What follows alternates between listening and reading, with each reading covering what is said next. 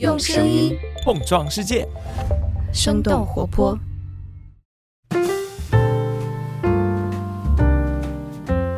嗨，大家好，欢迎收听《声东击西》，我们一起用对话来发现更大的世界。我是徐涛，今天我们请到的嘉宾是历史学家王迪老师，他是澳门大学历史系的讲座教授，也曾经是美国德克萨斯 A&M 大学历史系的教授。Hello，王老师，您好。哎，你好，徐老师，非常高兴今天能参加你们的节目。在您面前，我可不敢当，就是叫 叫我徐老师，我就心慌了。对。对，今天我们聊的这个现象应该是蛮有意思的。就首先，我想可能大家都会观察到一个现象，就是现在中国的咖啡馆是越来越多，而且可能成为了城市中最重要的公共空间之一。就无论是在一线城市、二线城市还是小城市哈。但是王老师，您研究的是茶馆，然后并且您在您的书中也说，一度在中国人的生活中，其实它非常非常的重要，也是最重要的公共空间之一，就跟。啊，咖啡馆之于西方是一样的，但可能后来的演变就不太一样了。这个现象还是蛮有意思的，所以我们今天也来聊聊茶馆这个事儿。好的，您自己是也曾经把咖啡馆跟茶馆有做个比较吗？我就觉得他们是，就说在相当大的程度上有共同的地方，但是根植于不同的文化啊。我也在思考，为什么现在在观念中间。茶馆就是代表的是 传统，为什么咖啡馆代表的就是新的生活方式？其实我也在讨论这个问题。当然了，我的主要目的并不是去研究咖啡馆，但只是把咖啡馆作为一种呃参照系。我的主要的焦点还是放在茶馆。嗯，而且我感觉您的经历应该挺适合。因为您是成都人，肯定对茶馆的经验也比较丰富。后来去了美国又待了那么久，对咖啡馆的经历肯定也是非常丰富。其实本身的生活经验方面，这两个肯定都是非常不陌生的。对呀，到了西方没有茶馆，对不对？也是星巴克，这个是 经常要去的地方。当然了，我还有一个经常比较的东西，就是西方的酒吧，酒吧也是非常类似的。啊，这都是西方的东西。那么茶馆给他们有什么不一样啊？其实在中国，我也是经常去咖啡馆，因为去有的时候呃约朋友啊啊见人啊，特别是不在成都的时候，在北京、上海啊那些，还是咖啡馆要方便一些。对，基本上找不到茶馆了。对，但是在成都还是非常多，应该是比咖啡馆要。好找一些，因为它有茶楼嘛。虽然它现在不一定就是那种传统的这种茶馆，但是呢，它有茶楼啊。茶楼就是环境比较好，也有空调，也有隐私，所以谈事情啊、做生意啊，现在在成都茶馆、茶楼这些还是应该说是首选之一吧。嗯，那我们就往回倒一些，就说在百年前吧，或者是在历史上面，就为什么您会下一个定论？因为您的研究当中也说，茶馆可能是为数不多的中国人的公共空间，而且它非常的独特。就倒回到历史上，为什么您会这么说呢？对，因为在传统的中国，也就是说，嗯，像咖啡馆、像酒吧这些，还有其他娱乐设施，中国就几乎没有这种相应的这种设施。比如说，辛亥革命以前啊，在十九世纪啊，甚至更早。那么他们到哪里？这个就是我关心的地方。比如说，他们也要做生意，他们也要见朋友，他们也要谈事情啊。当然，去家里这个是一个选择，但是在公共场所，他们是到哪里去？但是那个时候，我就感觉到，如果要了解人们的公共生活，茶馆是一个必须要考察的对象。如果我们看《儒林外史》。你看，在南京，这个马二先生他也是 到茶馆啊。嗯，在江南，就说南方的茶馆比较多啊，北方比较少。所以现在大家有一个错觉，因为老舍写了著名的茶馆，所以好多以为其实茶北方的茶馆一直就不发达。根据我的考察，为什么不发达？其实和地理的因素有关。因为在北方平原的话。它一般的交通工具是马车，嗯走的比较快，一天就可以走很远的地方。但是在四川，在南方啊，马车这些不流行啊，基本上靠走路、坐轿子啊，这些靠人力，不是靠动物的那种，所以他要走一段路就会休息。他要休息的话，那么就要坐下来解渴啊，对吧？啊，对，这个旁边就会有卖茶的，先是提供水，然后后来更好的服务有茶摊。其实我们看茶摊其实蛮早的了，宋代这些都可以看得到。从这个资料中间，《水浒传》当中也经常会有这种情节。对小说里面其实都有描述的，就是从一个茶摊开始，那有了茶摊呢，边上也可能就有了卖小吃的啊。啊，既然有买小吃的，那么也可能要住宿，对不对？在那休息了，也可能不再想走了，又有客栈，这样慢慢慢慢一条街就起来了。然后陆续再发展的话，甚至从一条街就发展成一个小镇，对不对？就是这样起来的。那么这个是在南方，所以说其实南方的茶馆一直都比较多，四川更是整个南方可能。茶馆最多的地方，因为我在那本书中间也引用了好多外地人啊，江南的人或者是北方的人到了四川的第一感觉，他们就简简直太惊奇了。他说一进入四川的话，就看到茶馆越来越多，然后到了成都就登峰造极了，基本上每一条街都有，这给他们留下了非常深的印象啊。其实成都人倒是见惯不惊，呃，反而记录的少。就说我在考察茶馆的时候引用的资料，好多都是外国人、外地人记录的。他们一看到茶馆，哎呦，觉得特别新奇，就把它记录下来。反而很多年以后，成为我研究这个茶馆的基本资料。嗯，哎，说一说那个成都为什么或者四川为什么茶馆特别多吧？我觉得您那段的 论证也特别有意思。其实我也是通过各方面的考察，其实首先是和它的生态特别有关。首先是一个水的问题，成都啊，实际上过去饮用水都是挑水到城外的江里边。啊，成都有大家都知道有名的府河、南河啊，府南河它是来自岷江的水。岷江的水的话，冬天化了雪的水，其实水质是非常高的。但是呢，在城里边普遍的只有井水，自来水呃兴起之前，井水的话，成都大概有几千口井，就是基本上每条街、每个院落这些都有井。但它的井水啊，就是来自于地下水。井水使用可以的，洗衣服啊、洗菜呀、啊、这些都可以的，但是饮用不行，有苦味，就是含碱比较高。嗯、它在烧了以后，会上面有一层白色的那个沫，所以泡茶就基本上不行啊。就是饮用其实也不好。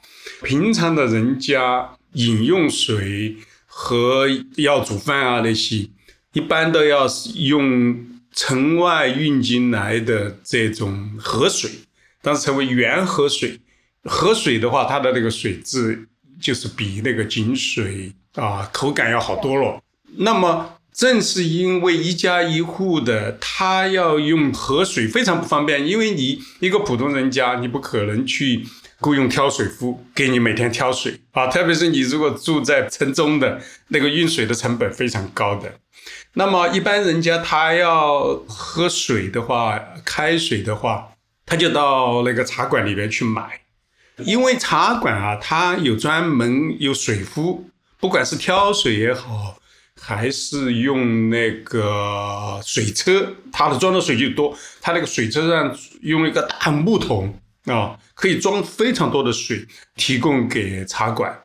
那么你一家一户饮水不方便的话，你就到茶馆里边去买，这个是个因素，就是水的因素。还有一个因素就是燃料的问题啊，因为成都平原啊，燃料其实很缺的，它又不是产煤区，这个木材的价格非常高啊，因为它木材要从远处的山区运过来。所以到了成都以后，炭和柴的价格都很高，所以当时一般的人家除了煮饭，平时都没有生火，所以你要烧水的话也有困难，特别是一些比较费燃料的那种炖肉啊、熬药啊这类的事情也是比较麻烦。他们就利用茶馆，如果是要喝水，那么就不烧，就到茶馆里面去买。而且要炖肉、要熬药这些也需要用火的地方，也不是在家里，也会到茶馆里去。啊，你说炖肉也在茶馆炖肉吗？炖肉你要烧啊，烧很久，几个小时，对不对？因为它那个茶馆里面，它有个大的老虎灶，老虎灶有很多火眼的，充分利用它的热量。你就是交一部分火钱，就可以把你的锅放在它那个，它上面是个铁板啊，一个铁板很厚的铁板，它的茶壶、锅、炖肉的这个药罐可以都放在上面，就是充分利用了这个茶馆里面的灶的提供的热量。嗯，听起来就像是 非常早期的中央厨房。对，就是这样，它是给一条街或者几条街服务的。而且这个是唯一的设施，你没有其他地方可以提供。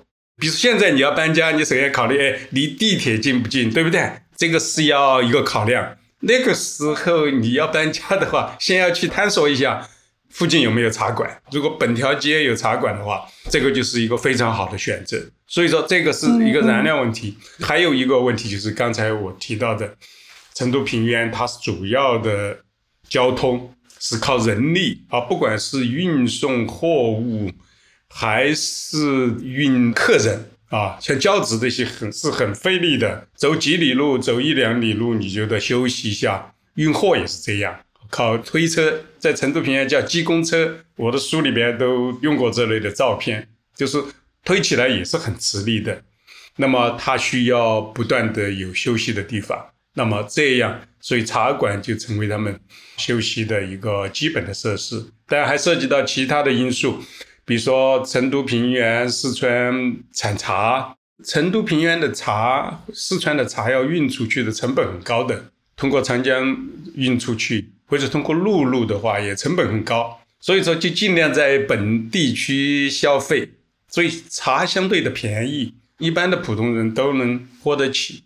当然还涉及到成都人的生活习惯。现在大家还津津乐道的，就是说成都人比较休闲啊，对，工作就是说小富而安，就是他工作不是很努力啊。过去成都人很不喜欢听这种话，好像说成都人没有奋斗精神。但现在大家好像觉得，哎，这个也是个卖点，对吧？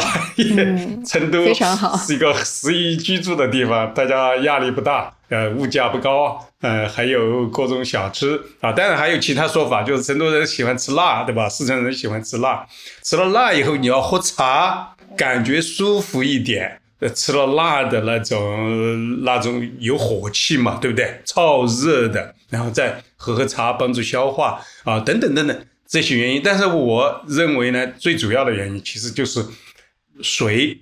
燃料和交通，这三个可能是最主要的因素。对，就您这样一说，其实基本上大家都已经能够猜出来，为什么它可以成为一个当时的公共空间了。你就想炖个肉呀，什么煎个药，都得在那儿等着，那可不就是在那儿聚集起来聊聊天了？对呀，你去了以后，你肯定要在那里坐坐，对吧？甚至买了菜顺路，甚至这个不仅仅是过去呀。我在一九九零年代、二零零零年代考察的时候还是这样啊，在茶馆里，你看老人提着菜到茶馆里边坐下来买碗茶，然后就在那里边喝茶边读报纸啊，还要买份报纸，对不对？而且就在那里摘菜，我在那里观察，我觉得非常有意思，就把他的菜放在桌子上，然后黄豆芽一根一根的摘，把根摘去，呃，花个一两个小时在那里休息。也给别人聊天儿，甚至我还注意到，二零零零年代，就是老人到茶馆，他坐下来休息，他甚至不买茶，不买茶就坐在那个茶馆一个座位上，就在那里摘菜休息，老板一点问题都没有，都不会说：“哎呀，你占了我的位置，你把我的桌子弄脏了。”哎，这个我觉得蛮奇怪的。其实，在好多地方，你不消费的话，他不愿意让你坐在那里，对不对？我很喜欢观察这些细节。就显示了这种老板，就是我觉得还是比较大气的。好多店他都不愿意你，如果不消费的话，占用他的空间，对不对？哎，我说，居然这些老板根本不管。你有问老板吗？为什么？没有，我有问其实对，其实应该问问。嗯嗯，在历史上也没有其他可以替代茶馆的公共空间，酒楼或者是其他的集市，好像也的确不太可能替代，对吧？对，即使因为你是在露天嘛，也不提供喝的，功能性非常强。但是酒楼，其实你提到酒楼有点类似，但是他喝酒有个问题，就是说它的成本比较高。你到了酒楼去讲事情，你首先要点菜，对不对？然后你要买酒，你不可能在那里待很长的时间的。你喝了酒，你菜吃完了，你还得重新再买啊。对，是。而且你也不可能喝一天的酒啊，你说是不是啊？只有武松能这么干。茶馆成本很低的，你在那里，你去买一碗茶，可以一直喝下去，它没有时间限制的，哪怕已经喝成白开水了，但它可以不断的给你掺茶，不需要花钱的。酒馆就不行啊，更不要说酒馆它的包容性没有茶馆。这么广，因为茶馆中间有三教九流的。所谓三教九流，就是你可以在那里卖东西，你可以在那里算命，你可以在那里擦鞋，你可以在那里理发，甚至啊，这个是过去哈。所以说，它可以各种三教九流都在那里提供他的服务。但是酒馆它没有这么多的包容性，主要是提供喝酒吃饭的地方。嗯嗯嗯，所以就是那个时候的茶馆。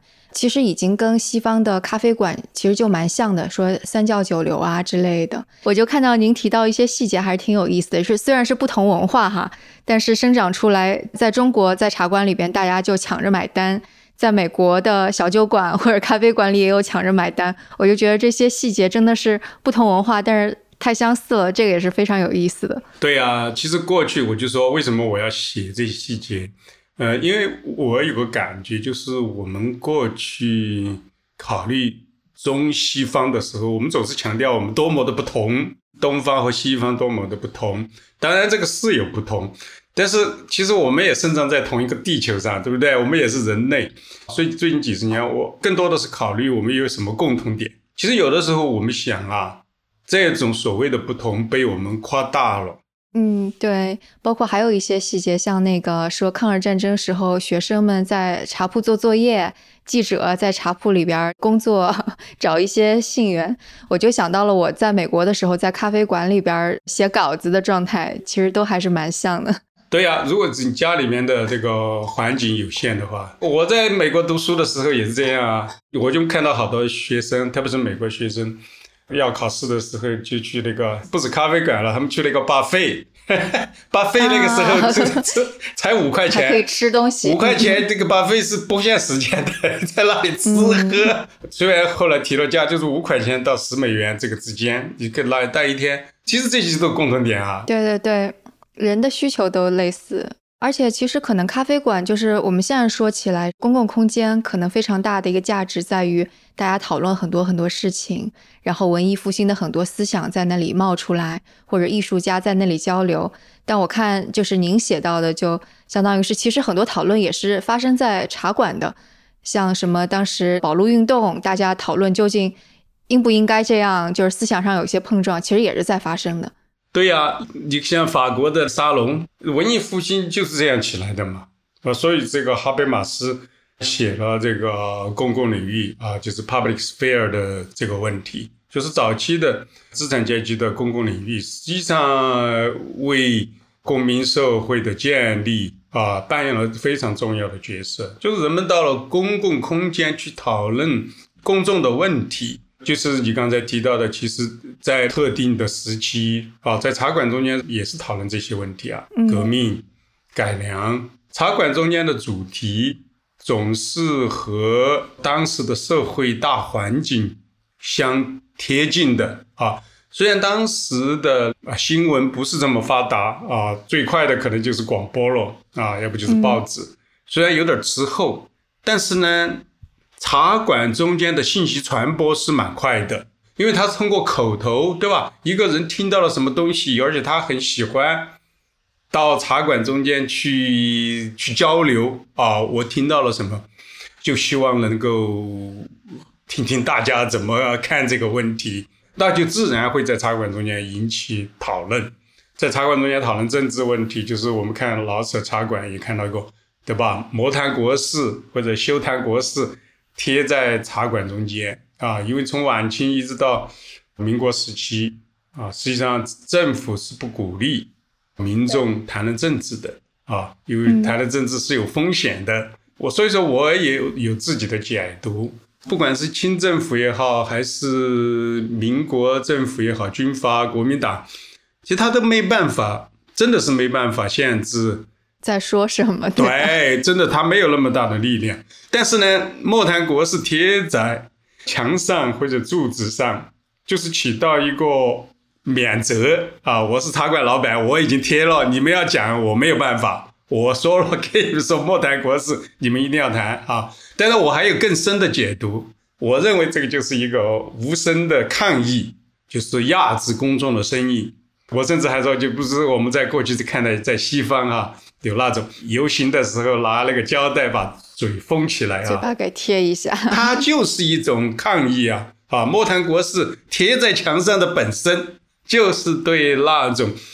在专制社会中间不让人讲话的一种抗议，但这个是我自己的想法，我没有在任何地方看见啊，或者是当时的人说，我觉得他茶馆老板的政治觉悟不会有这么高。嗯，实际上当时有的人已经对这个提出了质疑。闻一多的写的一首诗啊，他当时在西南联大嘛，呃，是云南，虽然不是讲的四川的茶馆，他就讲。这个茶馆中间谈论政治啊，老板呢就过来给大家打招呼，哎，你们不要谈哦，这个事情会麻烦哦，不但给你们引起麻烦，给我也引起麻烦。但是在最后那首诗说，我们大家要站起来，要勇敢的表达。闻一多他作为一个左翼知识分子，实际上就明确的要向专制提出挑战，但是呢，其实他也付出了血的代价。他不是被铁屋暗杀了吗？对，那首诗印象还挺深的，因为他当中有说，就是你这个也别聊，那个也别聊，聊什么？聊哈哈哈哈哈。对，今天天气哈哈哈，就是鲁迅说的，我们大家都打个招呼，哈哈哈。你看茶馆啊，我就突然想到这个问题，经常有学生问，哎呀，什么小题目，怎么能做出它的意义？你看，从这个茶馆中间的日常生活，我们可以看到这种政治博弈。追求自由、压制自由，这些都是你看，在一个所谓的日常生活看起来没有意义的地方，其实里边埋藏了很多值得深挖的东西。只是说，看我们的研究者，你能不能把它挖出来？从大家的喝茶，好像这个消耗时间，对不对？所以抗战时期还有好多说这个轻谈国事、轻谈误国。呃，特别是外地人来了，抗战时期来到成都，说：“哎呀，这个成都人简直是不行，国家在危机之中，前方将士在浴血奋战，你们倒好，天天还在茶馆里在那里消耗时间和金钱。”其实我也分析了这个问题，你透过这个表面的这种所谓的浪费时间、清谈，其实后面还有很深的经济的、政治的、文化的东西，能够。告诉我们很多从表面上看不到的方面。对，就顺着这个说起来，就刚刚其实我们有说咖啡馆跟茶馆它很像，但是其实后面也说到了有一些分野。我们说咖啡馆当中，它文艺复兴也起来了，艺术家也起来了，很多思想碰撞起来了。但在中国，可能茶馆上面。勿谈国事就已经是一个很标志性的说法，然后包括后面西方的咖啡馆，它不但保存下来了，有文化符号意义，后面也有不断不断的商业形态的变化，但中国的茶馆可能就没有这么去演变。就我们要不要来说一说，就这是为什么？可能说看地方，像北京啊，包括上海啊，这些基本上就是咖啡馆压倒优势。因为他们没有随着这个时代的发展、生活水平的提高而顺应时代潮流啊，所以基本淘汰了。虽然北京还有老舍茶馆，那个基本上就是为了旅游打卡的那种，对，就是旅游打卡的地方了，不是说提供给人们的日常生活。我想北京的老人也不会哦，早晨起来我要去老舍茶馆坐坐，那不可能的事情了。大家看地方。因为我研究茶，我只有对成都有发言权。成都啊的茶馆，它不断的适应这种变化，这种适应性啊，甚至从二十世纪初就开始了。我们先说戏院演戏，最早是从茶馆开始的。茶馆里边演戏，演戏很招来生意，干脆我们就变成永久的戏院，就这样。第一家电影院也是这样，先是在茶馆里边演。啊，演了以后，逐步才出现了正式的电影院，是吧？最早引用是晚清的时候就演在茶馆里面演电影，后来又是放留声机，这个也是一个噱头，对吧？我在那里放音乐、放戏曲，这个也是茶馆最早用的。后来出现了蒸馏水。那个也是从西方来的新东西。然后说，我的这个茶馆用的都是蒸馏水啊，蒸馏水就是，对，其实那个时候其实蒸馏水并不见得就高级到哪里去，但是给他一个新奇的感觉，就是不断的演化。后来茶馆又提供作为空间啊，提供给各种生意人买卖啊这些啊，甚至就是大家行业的聚会啊，比如说你是卖米的，我的行业茶馆，我是中药材的。我有行业的地方，就说我是瓷器啊，我有专门的茶馆。到了二十世纪下半叶也这样啊，对吧？随着这个生活水平的提高，坐在茶馆里好热，那么就茶楼兴起了，就提供空调。后来我一九九零年代我在茶馆去考察的时候，茶馆提供办公设备，就是好多老板啊，他不愿意在公司里边待着。他愿意到茶馆里面去处理他的业务，所以他有的时候要发传真啊，要打长途电话啊，要复印啊，这些有些茶馆就提供这样的服务，就是最早的 WeWork。对呀，他就不必需要非要跑回公司，而且他要见客户，就在茶馆里，而且饿了就可以在茶馆里面吃。我自己也经历过啊，我记得应该是九九年吧，那个是还是二零零零年。因为我当时正在办去台湾的手续，我就记得我就坐在茶馆里，外面倾盆大雨，哈 哈我在茶馆里打长途电话给这个台湾方面联系，要台湾方面发一个传真，表示你的签证通过了以后，然后要传真这边成都，我要找有人接收传真啊等等，就在茶馆里面办啊，这些都办成了。后来到了。二零零零年代，好多茶馆又变成洗脚的地方，泡脚。洗脚。对，泡脚的地方，甚至这个就是有点灰色地带了。因为你在那里泡脚的话，你好多所以说彻夜，好多人到成都出差啊，我就不去住酒店了，我就去茶馆里面这个躺椅上一躺，然后在那里泡脚，有人给你按摩揉脚的话，第二天早上就去办事儿，比住酒店还便宜。但是现在好像很少了。就是这样，子不断的演化啊，不断的演化。后来到了二零零零年代，开始一些新的茶楼，非常高级的茶楼。举个简单的例子，成都有个茶楼叫圣淘沙啊，圣淘沙在二零零零年代的时候，成都最高级的。那个时候，成都最便宜的茶甚至不到一块钱，但是圣淘沙你要喝一碗茶的话，大概要七十多块钱啊，这种差距。而且这个圣淘沙还有专门的雅座包间。我记得我去圣淘沙考察的时候，老板介绍说，这里某某某官员，还有著名的这个节目主持人啊，电影演员曾经都来过。然后哪一个这个非常高级的那种包间啊，一个小时也花费非常高的，就是这个适应了当时经济发展。能够提供非常好的服务啊，就是不是过去那种茶馆一般的那种服务了，就是高档服务，就是不断的适应。我觉得这个是成都茶馆的最明显的啊，其他的为什么不能与时俱进啊？最后被淘汰，成都取代不了，它有各种功能，更不要说你咖啡馆不能算命的，对不对？成都茶馆几乎好多茶馆。里面都有算命先生的。因为算命先生，其实我在写我的第二本书的时候，我就讲，不一定你非要相信算命先生所说的。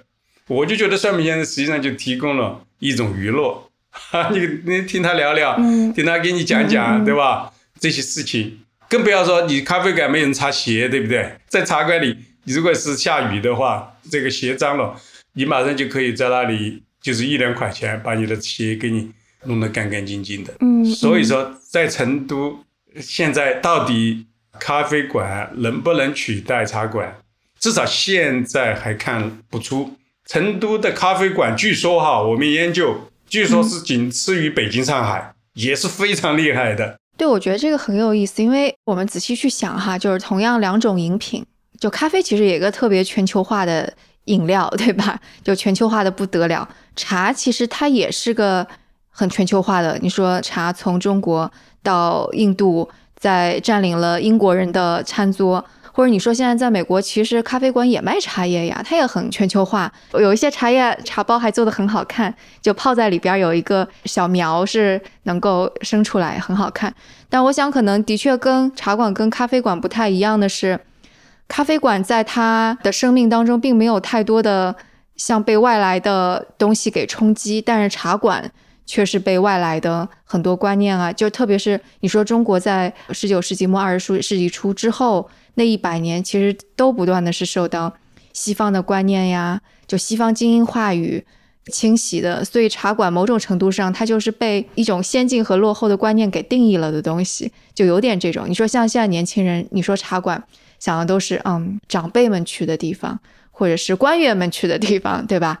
咖啡馆就更加好像是年轻人的地方。我觉得茶馆现在是一定程度上来说，可能是被标签化了。但在成都还好啦。去年在成都，因为我不是除了那间街角的茶铺嘛，在成都做活动。我当时和那本书的责任编辑李磊，他因为他编了这本书，对茶不是很了解，但是对茶馆还不是很清楚。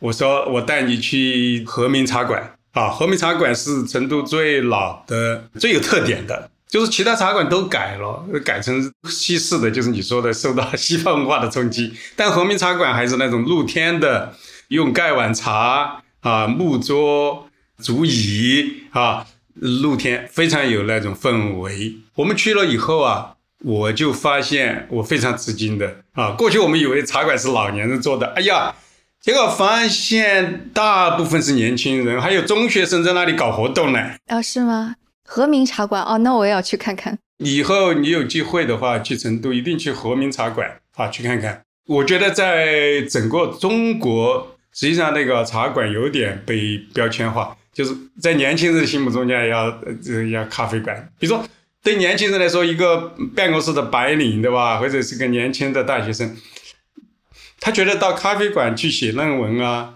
去见朋友是很正常的啊。如果说是我们到茶馆里面去写，大家觉得这个是好像有点奇怪，对吧？因为茶馆给人的感觉就是闹哄哄的，是不是啊？我觉得这有一个相辅相成，因为其实之前在北京的时候，我记得，呃，我有一段时间刚毕业的时候是住在北京的国子监附近，嗯，然后那时候咖啡馆还没有那么多，我就记得我的确是跑到一家茶馆里边去工作来着。可能因为是旅游区，它有点像是被改良过的。我唯一的印象就是坐的非常的不舒服。它用的是北京的条凳，就是上面盖着一些类似于稍微软一点的垫子。我也是点了一杯茶开始工作。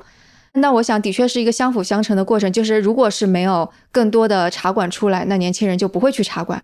越是没有茶馆在，他就越没有这种体验，越没有这种体验，他可能就越不会选择。可能这就是一个循环。而且茶馆里面的设施也不适合于年轻人在那里工作、那里写作，那还是个原因。有的茶楼其实还是蛮清静的，它那个桌子都比较矮的。你想，你要想用电脑，你像咖啡馆、像星巴克那些都很合适的，对不对？你可以找到你合适的，甚至还有吧台这些，对不对？你可以在那里站着工作，对，你甚至可以站着啊，你甚至这个很方便。其实茶馆啊，我以后再去茶馆，我给老板提一提，你们一定要这个在设施方面、家居方面要考虑适合年轻人的需要。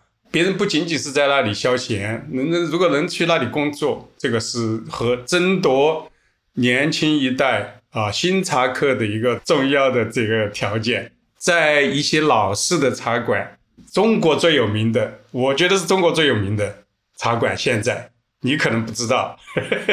成都郊区的彭镇有一个叫观音阁老茶馆，搜一下这个网络的话，找到的照片那可能是我敢说是十万张以上是肯定有的。那个是成了摄影爱好者的打卡之地，BBC 啊这些也也采访过啊，国外的媒体也报道过。它的特点就是完全是老式的，而且那里的主要的客人真的就是住在附近的老人。去那里的除了这些老人是日常的客人以外，就是要不就是摄影爱好者，要不就是打卡的人，专门去看那个老茶馆。如果你去成都的话，这个地方一定要去，非常有意思。嗯，而且墙上还有那种过去毛主席的像啊、标语呀，就是文革的留下来的东西。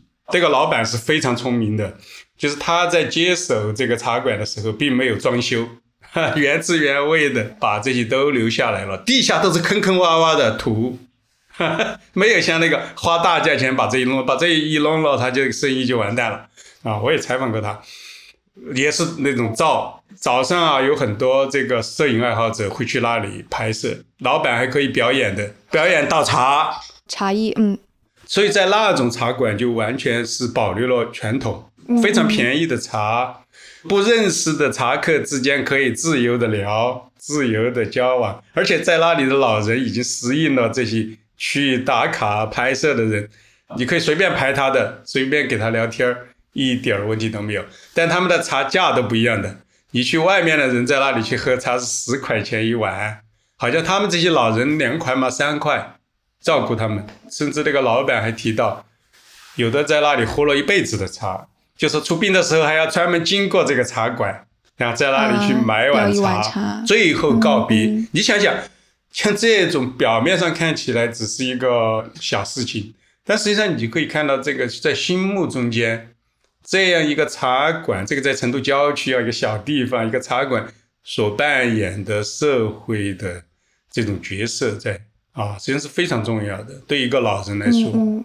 对您说的这个让我启发，我想到一点，因为我在想，当我们去说那个西方的咖啡馆，它怎么文艺复兴啊，或者说我们去哪个国家必须要去的咖啡馆，它一定是有历史积累下来，有沉淀在这儿。所以我就觉得可能还不太一样的地方是在于，比方说在美国，美国是没有被很多战争啊或者社会剧烈的这种撕裂给打破过，真的就是一代一代的家业这么传承下来，它有慢慢的时间去演化。或者就像星巴克这样，它一九七零年建立起来之后，它慢慢的可以变为连锁。但我觉得对于中国茶馆而言，这过去的一百年真的是动荡太大了，又是战争，又是西方进来的一些巨大的冲击，又是社会形态的变化，又是侵略战争，就是你肯定是没有办法让它跟咖啡馆一样，慢慢的演化出来那么多种形态啊之类的。对你的这个说法，我是我是同意的。像咖啡馆，它从出现哈。它的演化其实变化不大的啊，不管它提供的服务也好，它的氛围，茶馆可以说是真的是，你看从十九世纪到现今天，它的变化是随着啊中国的呃政治经济啊文化变化，而且是非常剧烈的，无论是从它的表面还是从它的内涵，所以为什么我才说？茶馆这个是一个微观世界，你从这个微观世界能够看到中国整个社会的变化。在十九年以后，茶馆有个衰落期啊，不断的衰落，不断的衰落，到文革的时候就已经达到了最低谷啊，几乎茶馆全部关掉了。但是呢，随着改革开放，提供了这样一种环境啊，就是一种土壤啊，特别是允许。私人办这种小生意，国家控制的放松，给他们提供了机会，马上就像雨后春笋啊！我说的雨后春笋一点都不夸张，哇一声就就出现。但是呢，他们出现以后又面临另外的问题，在这个改革开放以后的城市的重建。拆迁之类的哈，对吧？首先修路，然后城市改造，然后拆迁，大量的老的街区被拆除。过去成都茶馆主要依托的就是小街小巷，它是在那个社区中间为这个居民服务的。但是你看这些小街小巷大量的消失，你看过去居民主要是住在街道两边啊，要不就是居住在这个大院里边。平房里边，他使用茶馆的频率就非常高。但是后来大量的拆迁以后，居民都搬走了，搬到新开发区，就是那种高楼，对不对？对。他就是和他的原来的社区割裂了，所以好多小街小巷的茶馆就消失了啊！小街小巷的茶馆过去，他要开办这样一个茶馆也非常便宜的，成本也不高的。虽然现在新的社区也开办茶馆，但是它的成本已经远远高于了过去的街角茶铺 哈。所以为什么我把我的那本书，人民文学出版社出版的那本书叫《那间街角的茶铺》，那你就觉得他们就是在和社区和人居住的居民密切关系。所以现在我在如果再写今天的茶铺的话，你很难用那间街角的茶 铺去概括了，不可能了，因为它必须要适应这种城市建设的需要。首先进就变成了茶楼了，进入了这种新的建筑，对对对，建筑形态比较高档。这种变化实际上是仍然茶馆在面临的，而且我说的这种街角茶铺。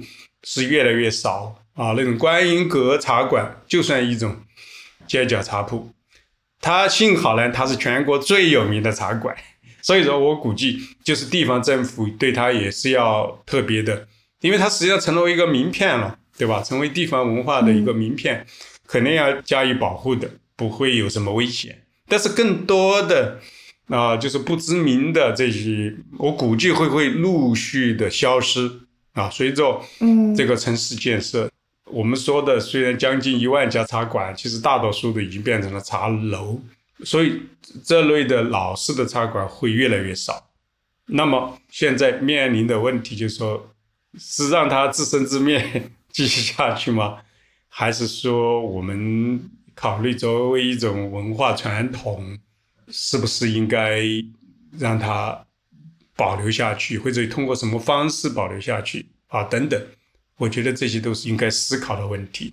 嗯嗯，对，我觉得它作为公共空间，肯定最重要的一点，它是深入到周围社区的生活当中去的。比方说建筑形态或者街道形态，没有办法让它作为一个公共空间融入到大家的生活当中去，它就不可能承担起公共空间的这个角色。我觉得这个是现在可能。旧城改造之后，就不光光是对茶馆吧，可能很多咖啡馆盖起来了之后没生意，可能也跟这个有关系。我在你的书里边其实看到一个细节，我觉得特别逗，是那个说一九八四年那时候经济也慢慢开放了，说在成都的鹤鸣茶社有个贸易市场，然后每周五进行什么生产资料的交易啊，成交额就特别大。这个就让我想到了那个硅谷的中心 Palo Alto。在创业最盛的地方，它有一个咖啡馆叫做 Cooper Cafe。当时我没去硅谷之前，所有人都说你要到那里，你一定要去那家咖啡馆，因为所有的了不起的投资人跟创业者都在那儿谈过事儿。所以我看到你说一九八四年的这个贸易市场的时候，我就想，哦，当时可能巴菲特也在那里做过。对，所以就就觉得就是，就当我们去看这些小的咖啡馆或者是中国小的茶馆的时候。真的感觉就是你，你得给他时间，你得融入到生活当中去，它可能起到的作用就是是我们可能平时没有想到的。对的，那就是比方说，如果我们去说咖啡馆啊、茶馆啊，或者是互联网，互联网也是虚拟的公共空间哈。就我们抛去这个实体的，我们就说，其实公共空间其实对我们现在这个社会是特别重要的嘛。我们说咖啡馆里边有很多思想的碰撞、启蒙运动，茶馆里边有很多有益的讨论，互联网也有很多有益的。那我不知道你会不会去考虑说，就比方说，无论是茶馆、咖啡馆还是网络，它作为一个更好的公共空间，它可能会需要哪些要素去支持到它？可能哪些对它是个阻碍之类的？首先要确定，我们是生活在社会中间，有一定的社会的规范。首先，不管你是在茶馆里，还是在咖啡馆，还是在网上，你的所有的表达，我觉得要适合社会的规范。这种社会的规范，一个是法律的规范，一个是道德的规范。比如说，你在这个互联网，由于你是匿名，或者你是看不到。那么你就可以没有任何限制的自由，我也不同意这一点，因为一旦你发布出来，你就是公共的东西，比如说鼓吹暴力、呃色情啊等等这些问题，我觉得应该适合于这个要合乎法律、要合乎这个道德的规范啊，这种是必须要有的。但是，一方面是要保护社会的，大家能够接受的。这种规范，但是一方面呢，我觉得作为政府来说，也要有相应的这个措施，保护人们的表达的权利。不是说这个话不好听，我听起来或者是批评的，我就让你不要发言，或者你发言以后不让别人看得到、听得到，这个也是不对的。就说让任何的表达是在规范的情况下保护。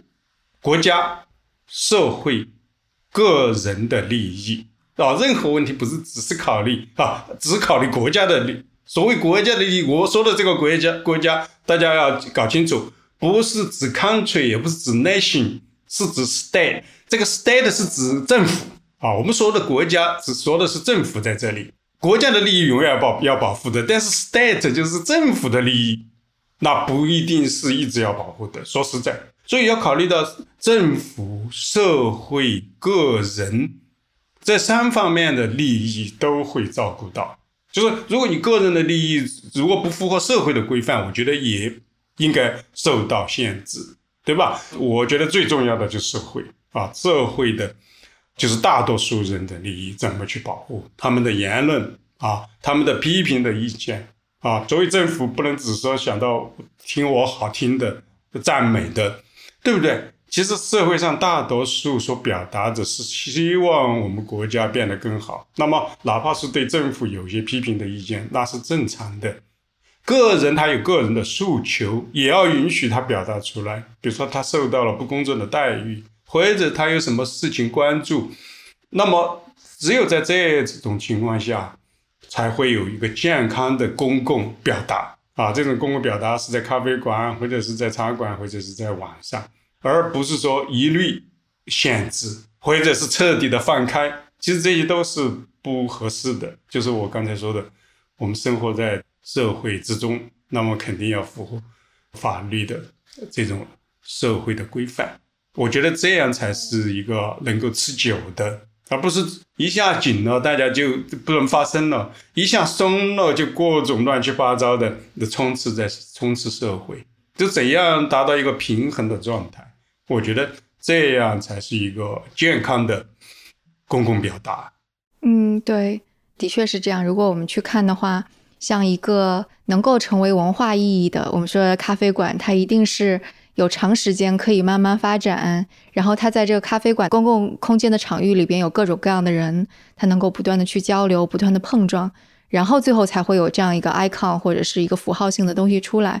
所以我觉得中国现在茶馆它可能没有像咖啡馆一样，其实就少的是这样的一个，就是 一段历史慢慢的去发酵也好，或者大家不断的去碰撞也好，其实缺的是这个。那接下来，比方说如果我们的年轻人不光年轻人啊，都有这样的机会去在茶馆里边去聊天，或者让他不断的去改进，说不定慢慢的也会起来。就比方说现在奶茶店，其实看起来好像也是替代了一批咖啡馆的市场，其实也是这么慢慢起来的。